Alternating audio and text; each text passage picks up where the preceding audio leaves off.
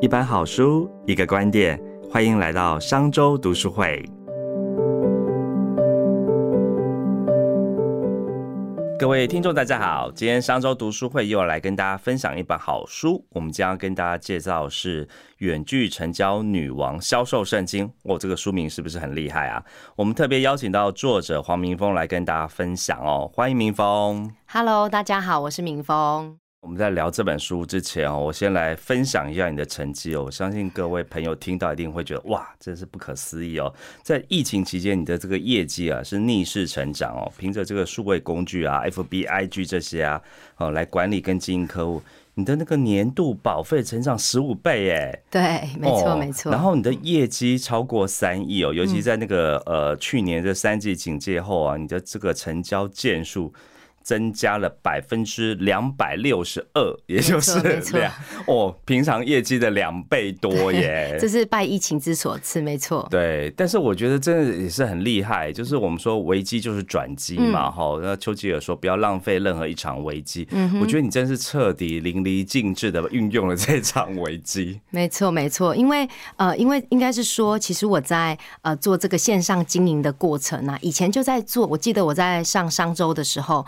我们的那个季中哥有主持人季中哥有问我，呃，就是这个这个思维跟这个做法是在疫情之后你才突然想到的吗？我就回答他说不是，哎，其实我在还没有疫情之前，我为了要能够提高我的工作效率，因为之前是少女嘛，然后呃后来变成了呃那个进入家庭、结婚、生小孩之后，你就会发现你能够有用的时间是少的。那既然时间比较少，你要能够维持一样的业绩，或者是甚至比原本的业绩多个三倍或六。倍，你就会发现，如果你不改变你的做法，你就会有很大的一个，就是很大的问题，就是你的业绩会卡在一个关卡，就你目前的人事实力物，你是上不去的。对，所以后来我才把呃这个经营的客户思维改成是，如果我每一次见客户，我要见个五次，我才能够成交一个客户，那我能不能够变成是，哎，见个两次，甚至最后能够透过经营在在线上做加温跟互动，最后能够见一次。或两次，我就能够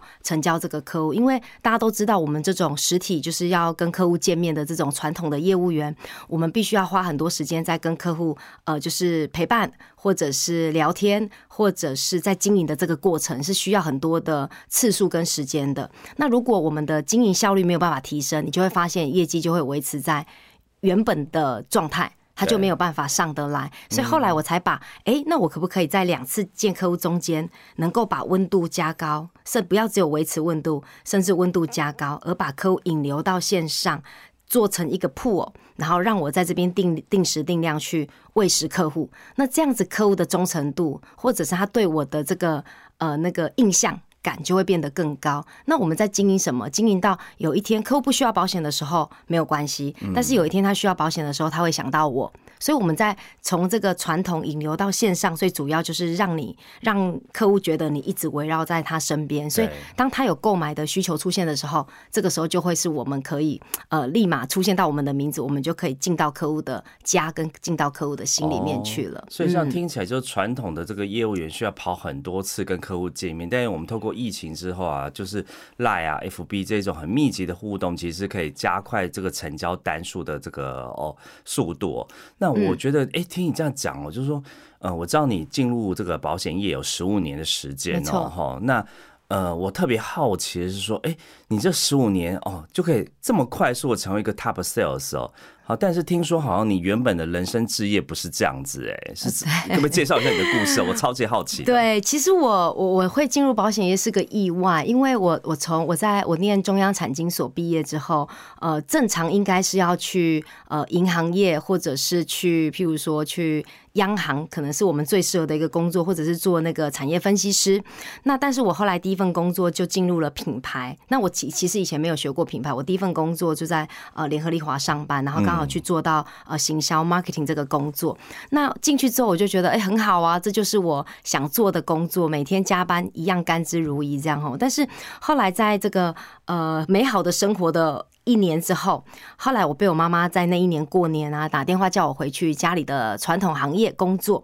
那我妈妈就跟我说：“哎，其实你回来不用做什么，你只要管账就好。”我说：“啊，管账？我我我我就是我念了这么高的，你再陪我念这么多的书啊，有很好的那个经验，就是回来管账吗？”啊，我就说：“妈妈，你是看中我哪一个点？”她说：“啊，就自己人啊，这样。”然后我就想说：“那自己人？”他就问我说：“薪水你要开多少？”我说：“请问一下自己人的薪水值多少？”他说：“呃，我们公司的会计大概是两万八哦，所以我就领了，从降薪降了很多，这样我就领了两万八，那就开始了我在高雄的传统行业。那我们家卖的是南北杂货跟罐头的批发。那当然进来这个工作也是人生。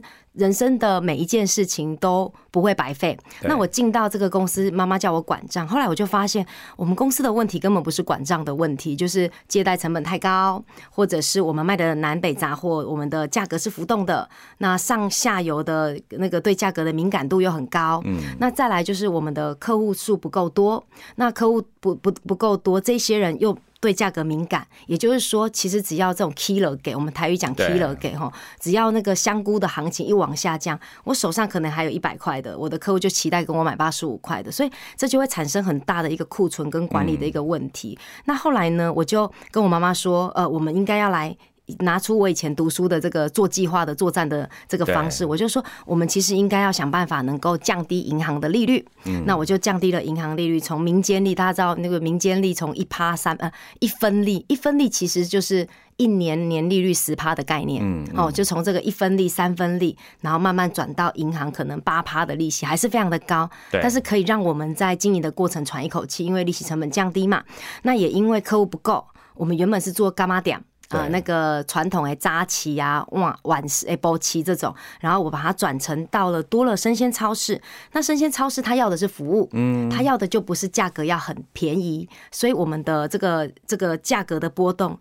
我们台语讲掏回了哈，就是你就有地方可以去，因为那一群人对价格不在意，但是他对于服务是比较重视的这样。然后再来第三个，要提高我的整个毛利，还有另外一个重点就是要自创品牌。所以我在高雄的公司里面就创造了一个妈撸，那个妈撸星，就是很多可能听人很多人可能听不懂，就是一个。框框，然后写个心，这样哦，就是创了一个品牌，那就是请人家代工做面条啦、米粉等等。那这个利润当然相对好很多，因为你不是只有赚价差，你还赚品牌的那个效益的一个钱哦。那那这样在高雄三年到四年的一个时间，营业额就大概从呃六千万来到了两亿的一个营业额，听起来不错耶。对，所以就是那这个营业额增加，刚开始是营业额增加，后来慢慢的去改善了。呃，譬如说短线回嘛，我们进去之后，然后慢慢的自有品牌进进入。你就可以改善你的毛利率。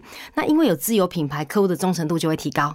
为什么？因为他除了这个这个大帽，对，他除了这些，他只有这个这个新一的这个品牌，只有你有，所以毛利率跟客户数提高。所以其实，在这样子改变的这个整形的整整形吗？这个整整这个整顿的过程当中，其实你就会发现，哎，我们的新呃这个营业额就从六千万到了两亿的一个规模，那已经在南部算蛮大的一个盘商，蛮大的一个大盘商了。这样哦，嗯，那那这样听起来，其实你的这个人生很特别。你看。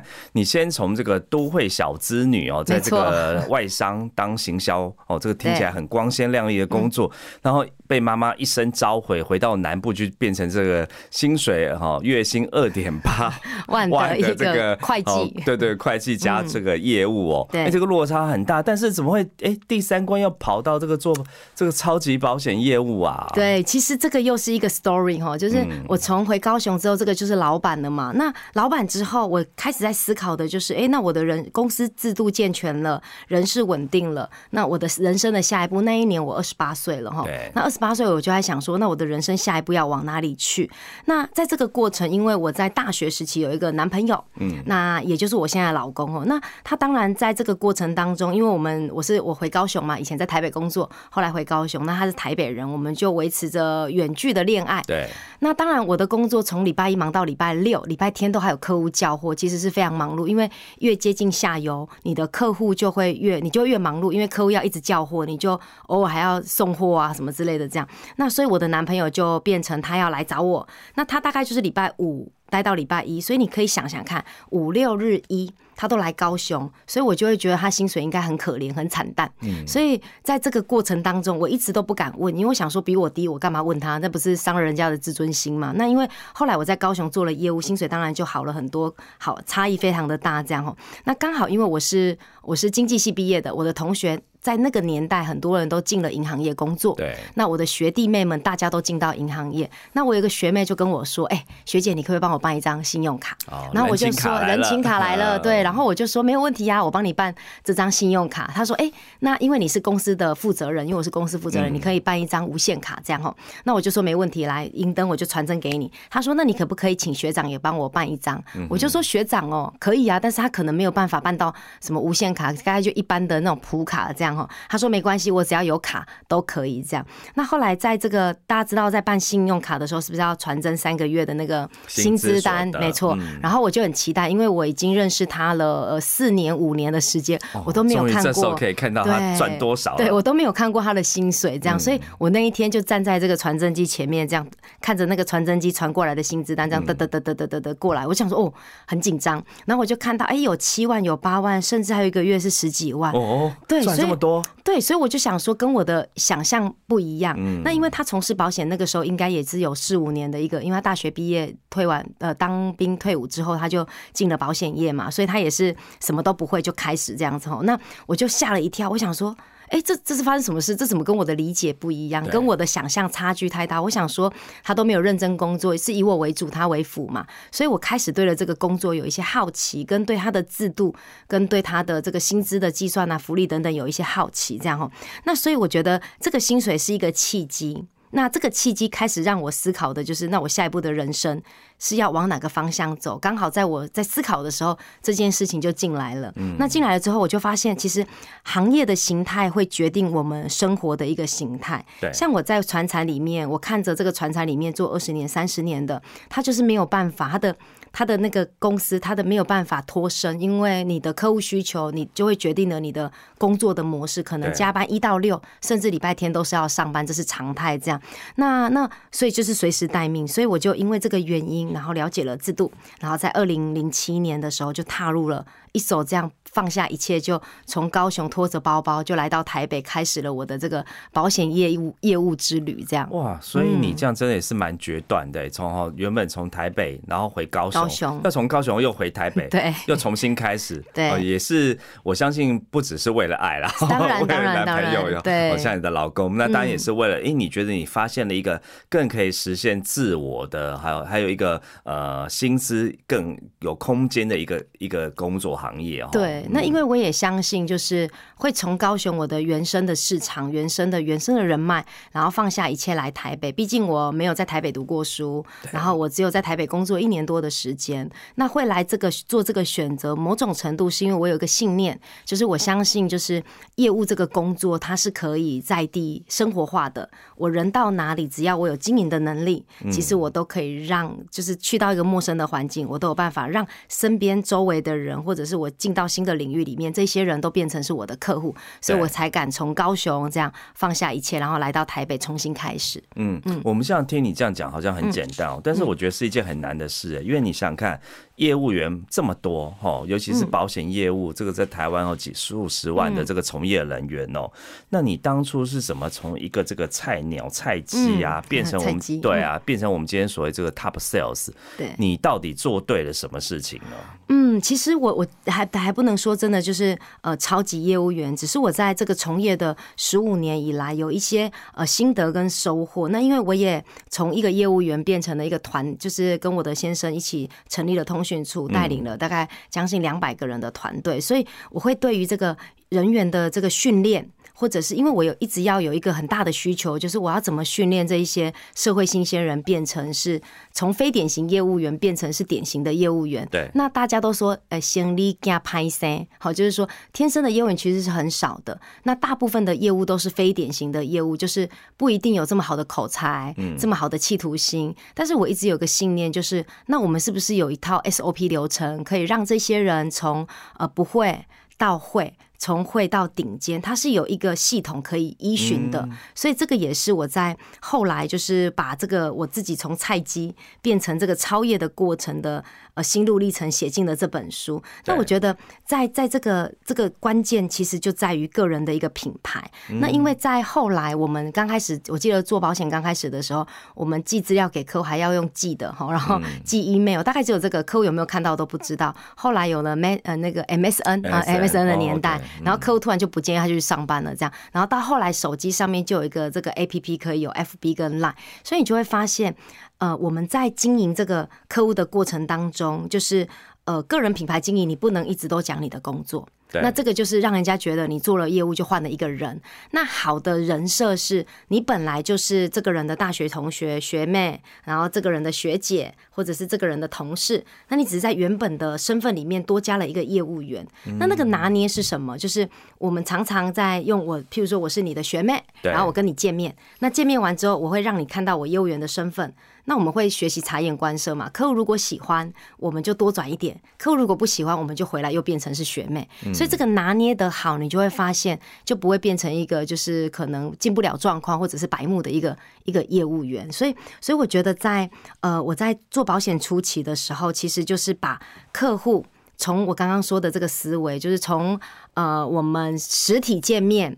到加入 Line 之后，变成一对一的一个连接，对，然后在空战你可以看到我的生活跟我的工作的一个样貌，形成好的信任感，然后进而在这个一对一的这个地站里面，我我们又会定时定量的去喂食。那因为其实很多我我这样讲不不表示说我们在做这个线上经营，它好像可以取代我们的呃传统的经营错。其实传统有传统的温度，我常常跟我们同仁讲说。其实你在线上经营是可以保保温。你想哦，如果一个人都不跟你见面，他可能温度永远维持在二三十度，他是上不去的。但是二三十度呢，可以方便我们。如果跟这个人见面的时候已经有二三十度，那是不是有一个很好的那个呃，就是信任感？那我见完一次面，因为我们有影响的能力嘛，见了一次面，把二三十度拉到八十度。这个感情很好，那我回来拉到八十度，如果我回来什么事都不做，它就会下降到零度或二三十度，那我们之前这一次见面就白费了。对。但是如果我回来之后，透过保温跟加温用数位工具，我可以让这个客户跟我的温度一直维持在八十度，那一直在维持八十度的时候，环绕在他身边，他以后只要有这个相关类型的产品的需求，甚至连车险、呃住宅火险。或者是信用卡等等，他想到的他都会立马来问你。那客户只要有机会，我们创造让他问我的机会，你就会发现哦，生意就会源源的不绝而进来了。OK，所以这样听起来，这个保险业务员，尤其在业务员跟客户之间这个关系呀，信任感是一个非常重要的。没错，信任感很重要。所以你的人设是透过哦这个不同的数位工具，FB、IG 呀、Line 这些哈，然后透过这个，哎，我不一定要跟客户很呃每天见到。面或者是常常见到面，但是我可以用远距的方式，对，好成交这个订单，这样。所以说，哎，原来你可以成为 top sales，我觉得很重要的重点就是你的专业又又加上很亲切的形象，亲切，没错，好让客户觉得，哎，这个呃。你不只是一个保险业务员，更像是一个朋友，甚至是一个后力的支援团这样。没错，没错，有事情都会想到我们这样。对，嗯。但是我觉得很实际嘛，就台湾有这么多的数十万的保险业务员，其实大家都会想一件事情哦，尤其是 sales 的最最重要的事情就是成交。嗯，没错，成交是最后的目的。对，好，就是那中间会做非常多的努力跟过程，就是为了最后达到这最后一步嘛，成交嘛。对。但是你在这个远距成交女王销售圣经书里面哦，提了一个我觉得很不一样的概念呢。你说想要成交，但不能急着成交。嗯，是不是听不懂？对啊，这个不就是我要赶快拿到 单，我才可以跑下一个客人？怎会是呃不要急着成交呢？我们我们台语有一句话叫这样叫做“假硬弄破网”，意思就是说，如果今天你急着成交，客户也不会跟你成交，那你有什么好急的？对，好，所以也就是说，我们如果今天我们把那个零到一百度拉成一条线，来来想想看哦，就是我跟这个客户完全的陌生叫零度，嗯，那成交的时候一定是一百度嘛，所以这个就是零到一百度之间，那这个。中间呢，我们又有一个界限，叫做呃递出你的商品，以保险业叫做建议书。那各行各业就是你展你你提出你的行销期，而且提出你的方案，这个东西就是你已经讲到你的在卖的产品之前。那讲到产品，一定是温度从六十度起跳嘛？对。那从零到六十度这个过程叫做经营，所以我们要着重的是在这个经营。当这个这个温度还没有很高的时候，像我我我发现有一些业务员，他急着成交，他可能因为竞赛或者是结算业绩，他急着成交，他开始拿着他的商品乱撒乱问，然后像罐头讯息这样子去撒，你就会发现这个几率是非常低的，对，而且会让客户倒退三步。本来好不容易有二十度、三十度，你突然他没有做。好心理准备，然后你就丢了一个商品出来，他就被烫死了。然后啊，这就又回到。所以你就是一直来卖，对你就是卖，你要卖我保险，你要卖我各种各种的商品，我直销等等。那你太快的话，它就是会烫死。所以重点来了，那到底要怎么样去拿捏？所以我们在递完建议书之后，还是要递。因为你如果没有递，客户会一直以为你有的人经营拿捏的不好，客户会以为你在追求他，因为你对他那么好，你都不讲你要干嘛，他可能会以为你是不是对我有意思。这样，这个拿捏分际当然是优越很重要的，要非常小心。所以，我们递完建议书，等于是我常常在讲的表白，我已经展示我的商品了嘛，就告诉你我有这个动机出现了。这样，那我刚刚说展示建议书之后，如果你立立马问他要不要，他你一定我们一定会得到一个哦，我再想想。那你这个有问没问不是一样？所以在还不确定他要不要买之前，你不用问他要不要。所以我在讲的不急着成交，指的是这一个。那所以因为线上的经营速度比较慢，对，所以如果你有一个日期的，就是你有一个担心，就是你要在某个时间点完成，那你就要早一点动作。你不能像传统，可能我们一个月就可以成交。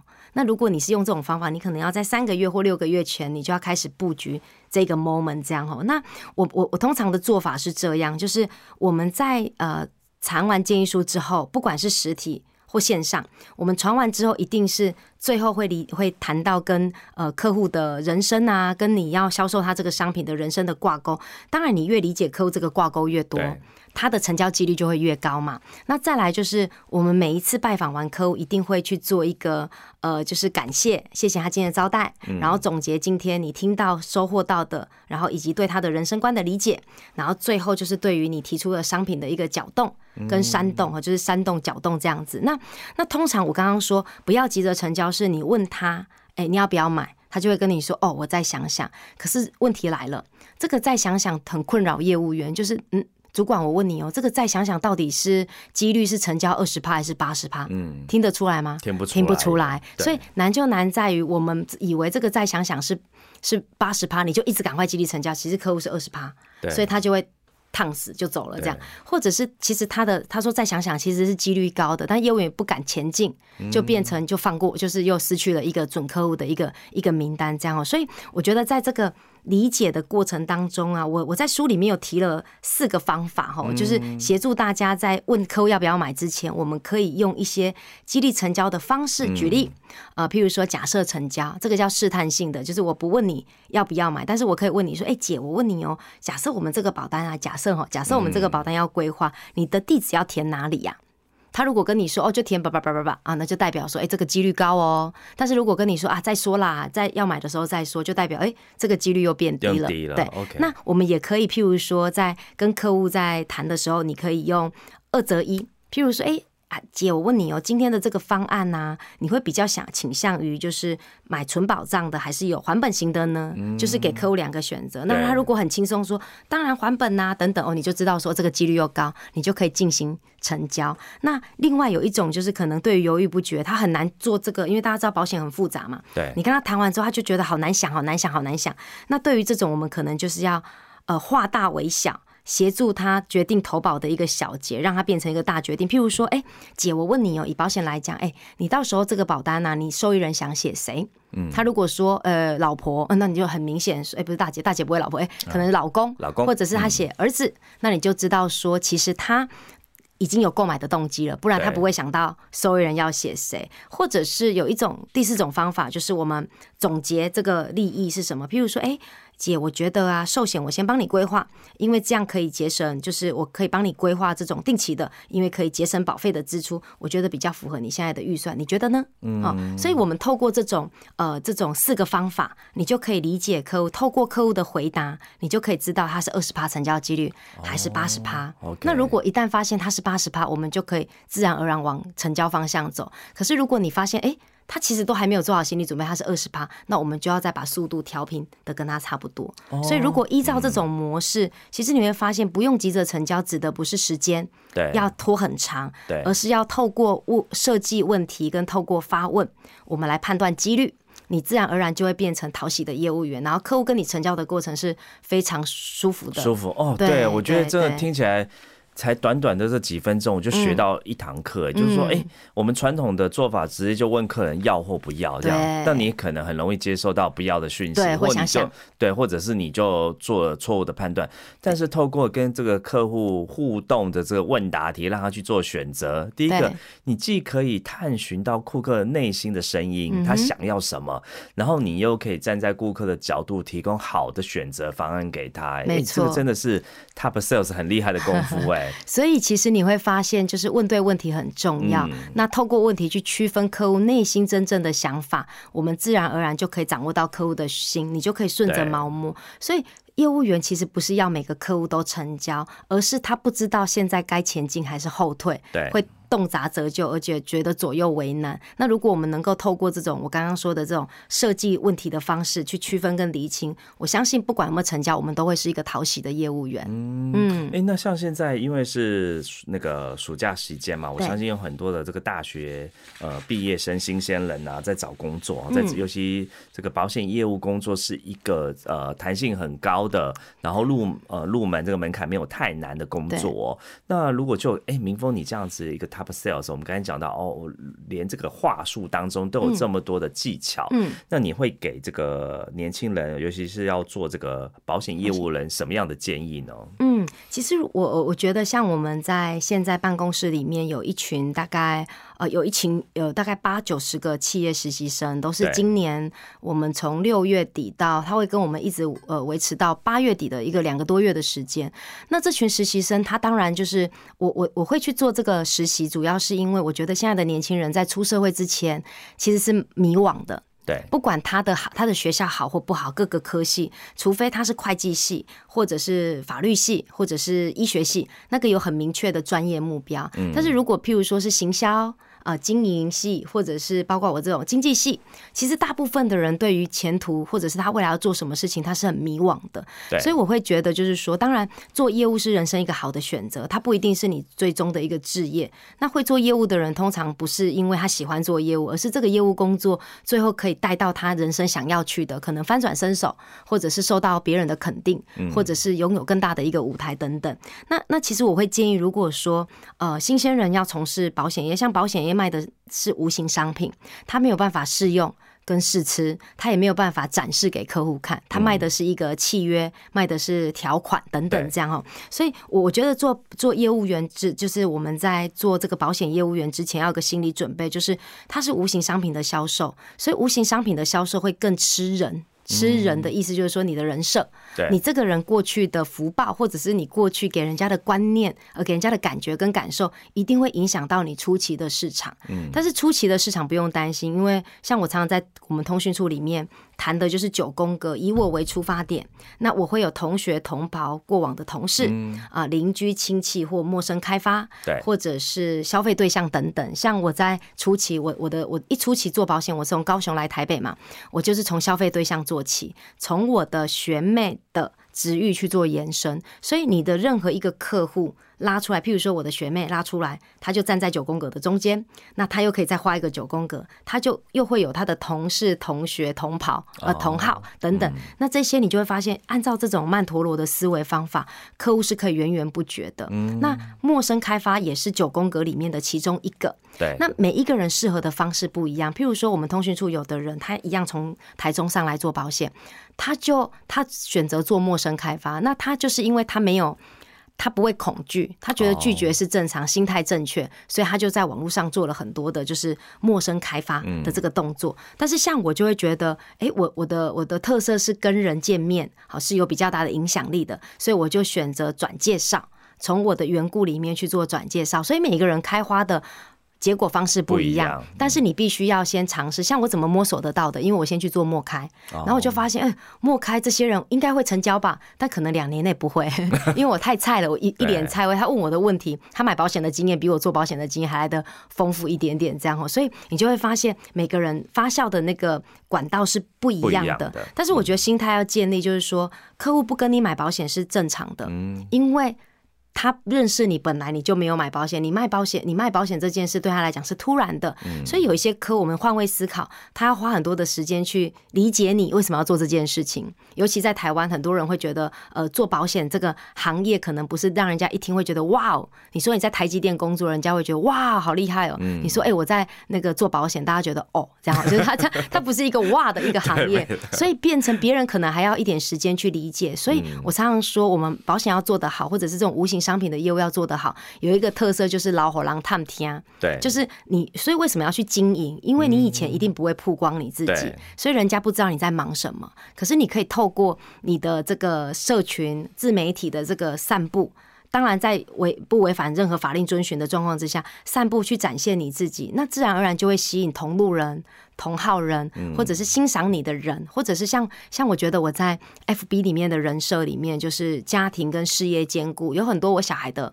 贴文，然后有很多我的工作上的贴文，那客户当然就会觉得我会吸引到什么人跟我做保险，我就会吸，我都没有讲叫人家跟我做保险哦，但是你就会发现我会吸引到很多的妈妈，她渴望能够拥有家庭，也能够拥有事业的这一群人，自然而然就会变成被我触及到的人，进而有机会能够协助他们，可能在呃工在在这个这个保险这个行业里面协助他们，可能有更好的一个发展等等哦，所以我觉得初期新人一定要有一个就是。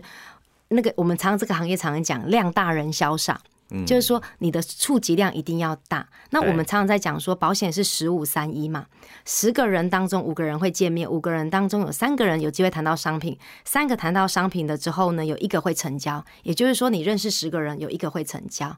那假设这个成交几率不变。我是不是十个人变一百个人，我就有机会变成是十个人成交？对。那再来，这个是传统的思维。如果我现在传统，我我没有那么的忙碌，因为新人其实没什么客户，我又多了一个线上的思维。哦。那我多了线上的思维，我本来就在。平常这个是真的实体在路上跟客户见面，我又多了一个空站，那空站我又拉了一群一百个到一千个人之间的客户群，嗯，去做这个十五三一。当然，他可能不是十五三，他可能五十，对他的他可能不是十变五，他可能是一百个人才进来了十个，对，因为它是比较松散的结构嘛，没有见到面，所以他很容易很被拒绝。但是你的量更大，就会发现，如果我有这种传统的思维。的过程没有那么的忙碌，我又加入了线上思维，那我的客群可以从原本的一百个的传统，再加上一千个的线上，所以我相信会让我们以往觉得做保险初期没有客户、没有事情可以做，会有了新的定义，因为会有新的可能性。会有新的就是不同的思维，所以我觉得我们一直这个书里面在讲的远距经营，它不是要去取代我的实体见面，因为我觉得以做保险这种需要温度的，能够见一次面，它就能够拉到八十度，何乐不为？但是如果假设有一些状况，除了疫情，我们不能见到客户，有一些人是因为他可能坐月子啊，或者是他现在顾小孩，他可能没有那么多的自由活动的时间，透过远距的这个方法，或许也是一个很好的一个。新的可能性跟新的思维，嗯，我觉得这个真的听你诉说这个保险业务啊，好多技巧，这个技巧不仅涉及到人际沟通，还有这个客户的情境，甚至连心理的情境都要设想到，非常的精彩哦。那这个些内容通通都在这个远距成交女王销售圣经里面书里面会有更详细的这个介绍。那时间间也呃到了，所以我们今天是第一集，下个礼拜我们要再邀请明峰来跟我们谈谈这个实际。的线上跟线下的销售技巧如何互相融会贯通？谢谢盛忠，谢谢谢谢，下次见，好，拜拜，拜拜拜拜。商周读书会集结商业周刊出版的好书选读，邀请您订阅 Podcast 商周吧，或是按赞追踪 FB 粉丝团商周读书会。掌握最新出版讯息。